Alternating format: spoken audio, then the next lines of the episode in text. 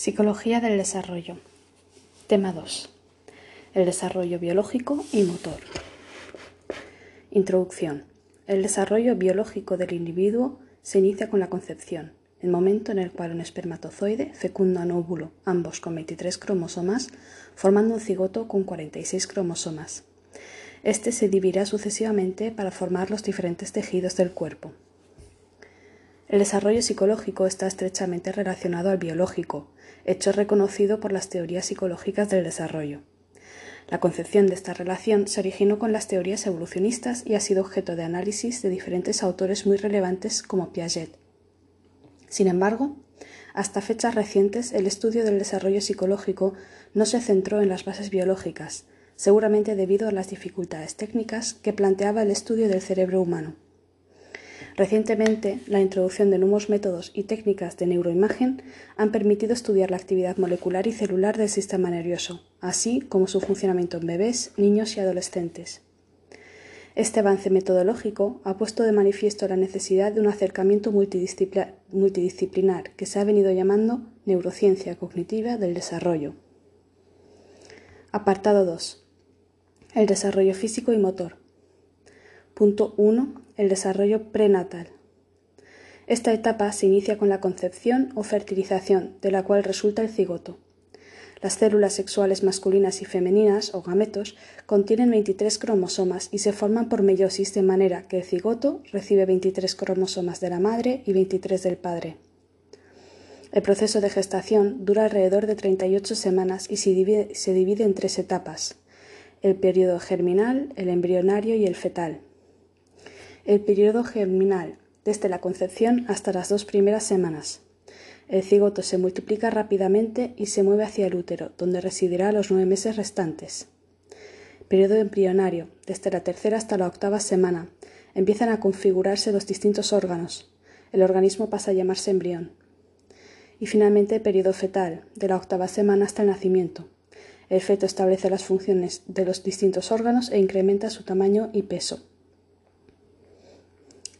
El periodo germinal, desde la concepción hasta las dos primeras semanas. La concepción tiene lugar con la penetración de un espermatozoide en el óvulo. En este momento, el cigoto inicia el proceso de división celular mediante mitosis y se desplaza de las trompas de falopio al útero en alrededor de tres días, tardando unos cuatro o cinco días más en instalarse en las paredes nutritivas del útero. Al cabo de las dos primeras semanas, las células se habrán multiplicado muchas veces y empezarán a diferenciarse conforme a las instrucciones genéticas. El embrión posee una membrana externa, corión, y una interna, amnios, que le rodea y protege. Se puede observar también la placenta, que es el nexo de unión entre el embrión y la madre y atiende las necesidades del nuevo ser, respiración, nutrición y excreción. A partir de la placenta se desarrolla el cordón umbilical que transporta el oxígeno y los nutrientes de la madre al feto. La diferenciación celular se produce gracias a la activina. En función de la cantidad recibida, las células que reciben mayor cantidad crean el endodermo, que dará lugar al aparato digestivo y el respiratorio. Una concentración media da lugar al mesodermo, del cual surgen los huesos, músculos, sangre, riñones y corazón. Finalmente, las células con menor aporte de activina formarán el ectodermo, que se transformará en el sistema nervioso, la piel, el pelo y los órganos sensoriales. Al final de estas dos semanas, el futuro ser está anclado en el útero que ha sido preparado para su desarrollo gracias a las hormonas maternas. El periodo embrionario. Durante esta etapa, el ser se llama embrión y se desarrollan los órganos y los principales sistemas del cuerpo, el nervioso, respiratorio y digestivo. Es un periodo muy crítico, ya que el embrión es muy vulnerable a las influencias del ambiente prenatal y se pueden producir algunas alteraciones congénitas, como la sordera, el paladar hendido o la ceguera. Si el embrión se ve afectado seriamente, no sobrevive y se produce un aborto espontáneo. Los dos principios que guían el desarrollo del embrión hasta la adolescencia son el principio próximo distal y el principio cefalocaudal. A finales del periodo, el embrión mide unos 2,5 centímetros, se puede diferenciar la cabeza y el cuerpo e incluso partes de la cara, pero no se parece aún a un ser humano. Inician su actividad los sistemas y aparecen formados los órganos sexuales. Sin embargo, los órganos son muy primitivos aún y requieren de varios meses más para entrar en pleno funcionamiento. El periodo fetal. Desde la novena semana hasta el nacimiento, el feto aumenta diez veces su longitud y cambia en sus proporciones. Los cambios son tanto externos como internos. Los órganos empiezan a adquirir estructuras más precisas y complejas y establecen sus funciones, además de aparecer las primeras células óseas. A las 16 semanas, con una altura de entre 15 y 17 centímetros y un peso de 100 gramos, la mayor parte de los sistemas básicos están ya desarrollados, pero el feto aún no sobreviviría si naciera por dos razones. No existe conexión entre las distintas neuronas en el córtex cerebral y no se han desarrollado todavía las funciones para poder vivir fuera del útero. La respiración continúa siendo dependiente de la placenta, por lo que el feto produce un líquido llamado surfactante que permite transmitir el oxígeno del aire a la sangre. Este líquido se produce hacia las 23 semanas en cantidades muy bajas, y si naciera se produciría el síndrome de distrés respiratorio, que es mortal. Entre las 24 y 28 semanas el feto podría sobrevivir, pero en condiciones extremas. Podrían producirse problemas pulmonares, hemorragias cerebrales y desórdenes oculares. A partir de las 29 semanas, el feto ya puede sobrevivir por sí mismo. La frecuencia cardíaca es alta, se acelera la actividad de los órganos y se forma una capa de grasa alrededor del cuerpo para suavizar la piel. En las últimas 8 o 9 semanas, el peso incrementa mucho, unos 225 gramos por semana, y al nacer medirá aproximadamente 50 centímetros y pesará unos 3 kilos. Durante el parto, las contracciones expulsan al bebé y la placenta por el cuello uterino y el canal vaginal. Punto 1. El desarrollo físico. El desarrollo físico es producto de la interacción entre el bebé y su entorno. El crecimiento sigue los patrones cefalocaudal y proximodistal, es decir, progresa de la cabeza a los pies tanto en el crecimiento como el manejo y uso de las extremidades y se desarrolla desde las partes centrales del cuerpo hacia las externas. En los tres primeros meses de vida, el crecimiento es de máxima velocidad, y en los bebés de 0 a 3 años, el mayor cambio se produce en la forma del cuerpo, más proporcionalidad entre cabeza y cuerpo. Al final de los tres años pierde la redondez. En la primera infancia, de tres a seis años, el niño adelgaza y empieza a tener una imagen atlética. Pierden la tripita, crece el cuerpo, los brazos y las piernas. En esta época se fortalecen los huesos, facilitando el desarrollo de las destrezas motrices. En la infancia intermedia, de 7 a 12 años, empiezan a hacerse notables las diferencias individuales y los factores que inciden en el crecimiento han dejado su huella. Las niñas empiezan a retener más grasa, tendencia que se mantiene a lo largo de la vida adulta. Los cambios importantes que se producen en la adolescencia en el aspecto físico son el crecimiento súbito, las características sexuales primarias y las características sexuales secundarias. El crecimiento súbito se da antes en las niñas que en los niños, dura unos dos años y su final es un síntoma claro de madurez sexual. Las características sexuales primarias. En las niñas maduran los ovarios, el útero y la vagina y se alcanza la menarquia. En los niños se agrandan y maduran el pene, los testículos, la próstata y las vesículas seminales y empieza a haber presencia de esperma en la orina. Las características sexuales secundarias. En las niñas crece el pecho y aparece vello púbico y axilar, mientras que en los niños cambia la voz y aparece vello en pubis, axilas y cara. La piel en ambos se torna más áspera y con más grasa.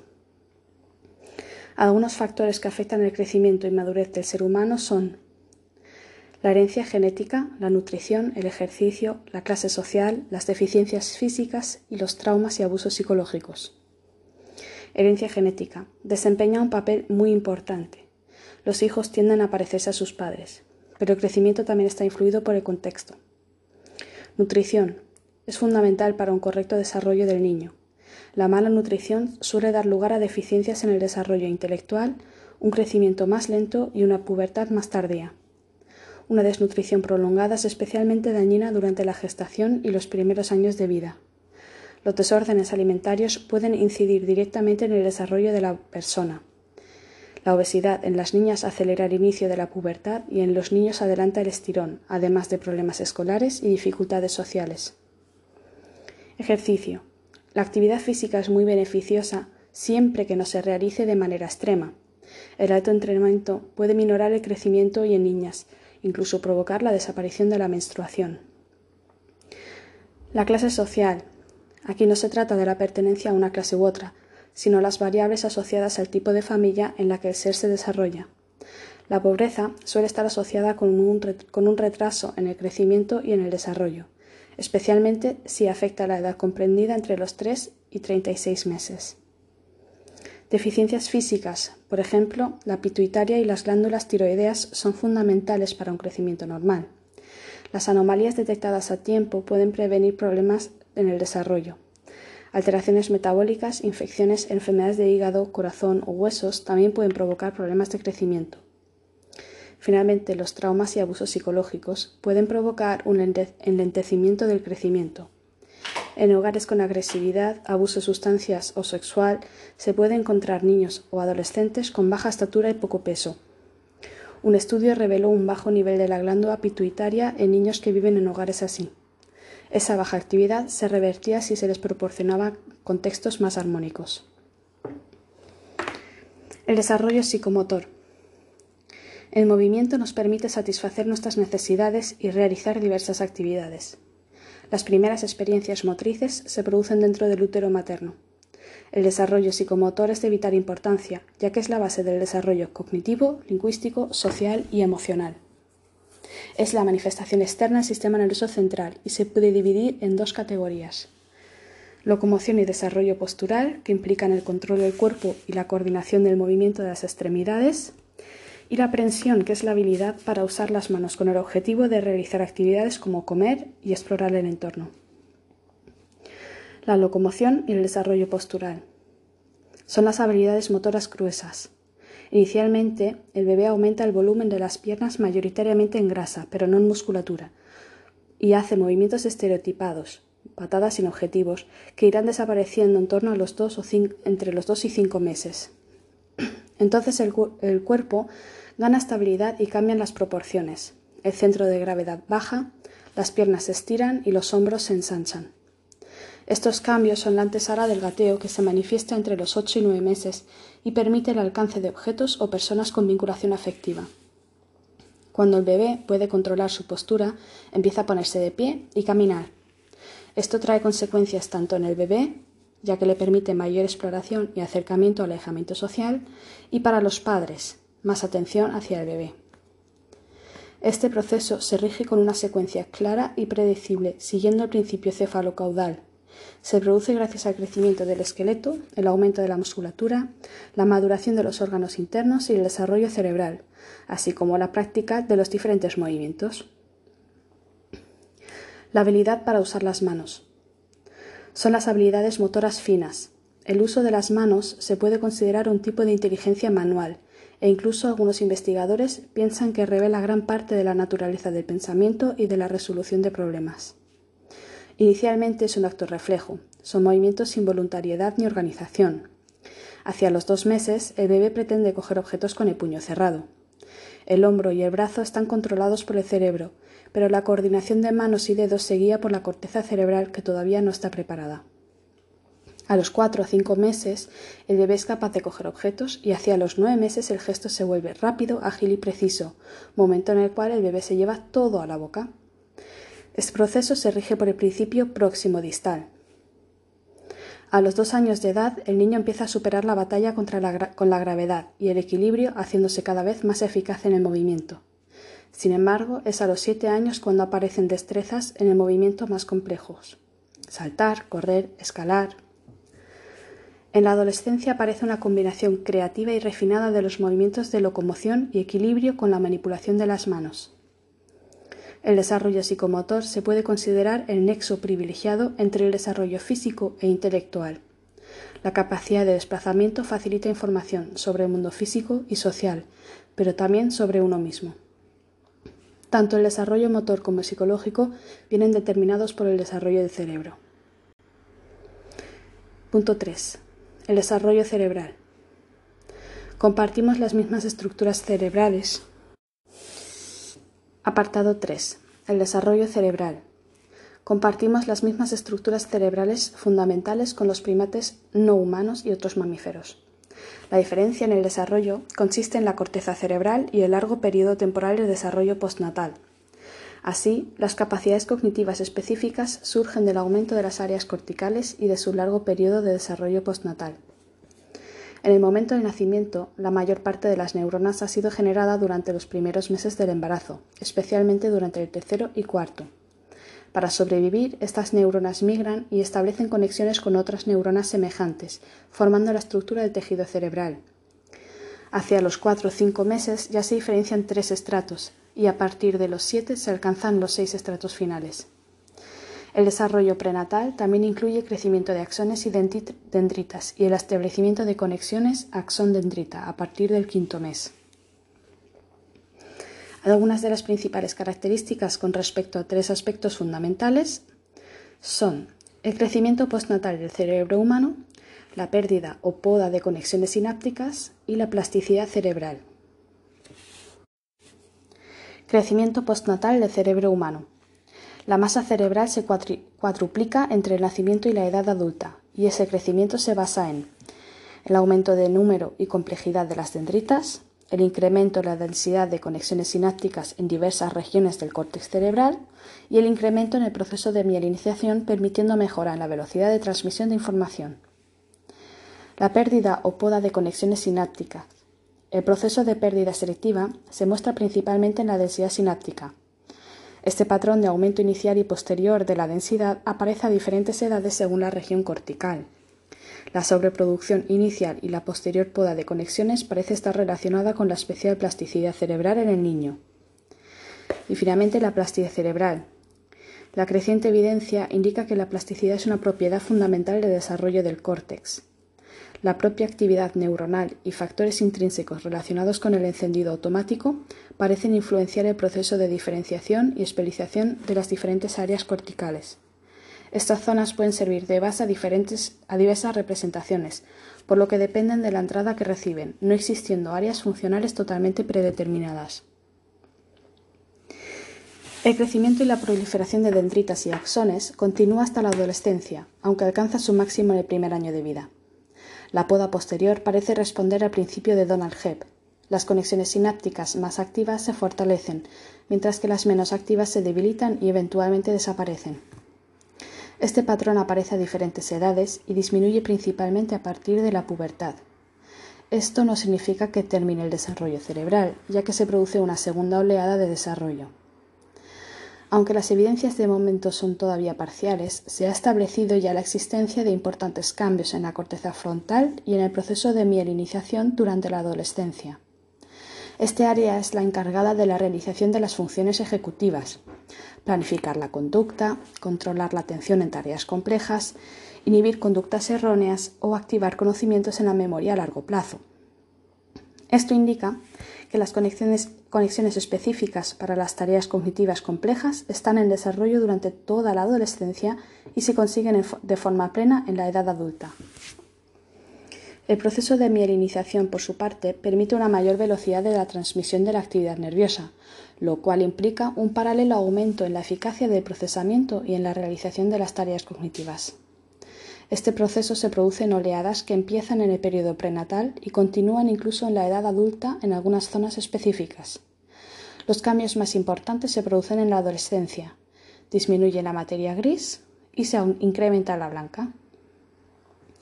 Pero el desarrollo no termina en la adolescencia. Incluso en el adulto pueden crecer nuevas neuronas, al menos en el hipocampo, y siguen pudiéndose establecer nuevas conexiones, es decir, continúa la plasticidad. Un claro ejemplo de ello son los taxistas, cuyo hipocampo posterior incrementa con la experiencia conduciendo. Todo este desarrollo está regulado genéticamente, especialmente en sus orígenes, en la formación y desarrollo de neuronas y la proliferación y sobreproducción de sinapsis, aunque todavía no existe un conocimiento preciso de los genes responsables. Por el otro lado, los procesos de poda y el establecimiento de nuevos circuitos están enormemente influenciados por el ambiente y la experiencia. Apartado 4. Cerebro y desarrollo cognitivo. Desarrollo neurológico y periodos sensibles. El patrón de ascenso-caída de las conexiones sinápticas y la actividad neuronal parece estar relacionado con la plasticidad y la existencia de periodos sensibles en el desarrollo. La noción de periodo crítico fue muy relevante en la psicología evolutiva hace 40-50 años, gracias a los estudios sobre el fenómeno de la impronta o troquelado. Este fenómeno favorece la supervivencia de las crías de pájaro manteniéndolas cerca de la madre y se producen en un periodo muy, muy reducido. Así, en este periodo crítico, ciertas experiencias tienen una influencia perdurable en el desarrollo. Estudios en gatos han mostrado que es más adecuado hablar de periodos sensibles, en los que el cerebro resulta especialmente susceptible a las influencias ambientales y experiencias del individuo. A los gatos se les vendaba un ojo al nacer y parecían quedarse ciegos de ese ojo. Sin embargo, al destaparlo, se pudo conseguir una recuperación parcial eh, con la práctica. En cuanto al ser humano, la importancia de las áreas corticales y el periodo temporal de desarrollo tan largo nos otorgan una singular plasticidad, por lo que no se puede hablar de periodos críticos, aunque sí parece que determinados aprendizajes se pueden realizar más sencilla y directamente en determinados periodos sensibles. Algunas habilidades son el reconocimiento de caras o de sonidos. Se puede concluir, por tanto, que la adquisición y el desarrollo del lenguaje están sujetos a la existencia de periodos sensibles, a excepción del conocimiento léxico. Bases neuronales del desarrollo de la memoria. Cuando hablamos de memoria, debemos diferenciar dos sistemas básicos, la memoria explícita o declarativa y la memoria implícita no declarativa o procedimental. La distinción entre procesos cognitivos explícitos e implícitos afecta no solo a la memoria y el aprendizaje, sino también a procesos de alto nivel como el pensamiento y el razonamiento. Las tareas de memoria explícita son tradicionalmente las de reconocimiento y recuerdo, mientras que en las tareas de memoria implícita destaca la adquisición y recuerdo de habilidades o destrezas. El desarrollo de la memoria explícita en bebés comienza en la segunda mitad del primer año de vida, con la imitación diferida, y depende de áreas neocorticales específicas y otras áreas de la corteza que rodean el hipocampo, así como el propio hipocampo. Sin embargo, la imitación de ciertos movimientos aparece a las pocas semanas del nacimiento, lo que ha llevado a postular la existencia de una memoria preexplícita, de aparición temprana y dependiente principalmente del hipocampo. El gradual desarrollo de este sistema de memoria va unido al desarrollo del hipocampo, las zonas corticales que le rodean y otras zonas del córtex prefrontal, así como el progresivo establecimiento de conexiones entre estas áreas.